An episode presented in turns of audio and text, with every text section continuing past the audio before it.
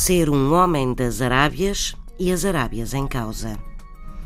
De um homem extravagante, pouco comum, que se afasta do habitual, excêntrico, ou ainda de uma pessoa arrojada que leva uma vida cheia de aventuras, diz-se que é um homem das Arábias.